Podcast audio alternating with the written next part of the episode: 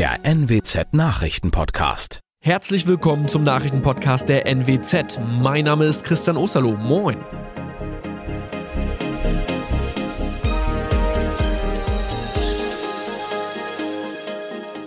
Und das sind die Themen des Tages. Marema erteilt AfD Absage für Landesparteitag.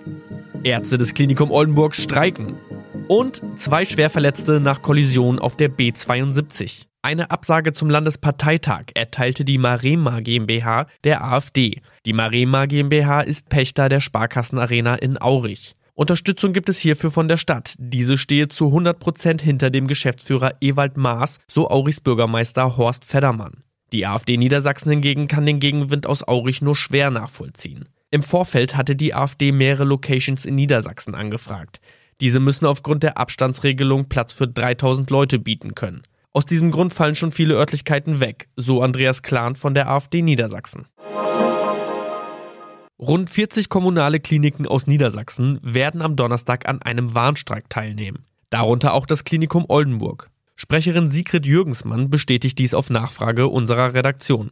Am Dienstagabend habe die Ankündigung vom Ärzteverband Marburger Bund das Klinikum erreicht. Dieser fordert 5,5 Prozent mehr Gehalt, eine verlässliche Dienstplangestaltung und eine maximale Zahl bei Wochenend-, Ruf- und Bereitschaftsdiensten. Wie viele Mediziner sich daran beteiligen werden und welche Auswirkungen der Streik konkret auf den Klinikbetrieb haben wird, konnte die Sprecherin vorerst noch nicht sagen. Die medizinische Versorgung sowie ein Notdienst seien allerdings sichergestellt. Zwischen Aurich und Große Feen kam es am Mittwochmorgen zu einem schweren Verkehrsunfall. Gegen 8.10 Uhr fuhr eine 56 Jahre alte Taxifahrerin auf der Auricher Landstraße in Fahrtrichtung Aurich und geriet aus noch ungeklärter Ursache in den Gegenverkehr. Wie die Polizei mitteilte, stieß die Taxifahrerin frontal mit einem entgegenkommenden LKW zusammen und kollidierte danach mit einem dahinterfahrenden Mercedes. Die 56 Jahre alte Taxifahrerin und der 44 Jahre alte Mercedes-Fahrer wurden dabei schwer verletzt. Der LKW kam quer auf der Bundesstraße zum Stehen, wodurch es außerdem zu einem Zusammenstoß mit einem Transporter kam.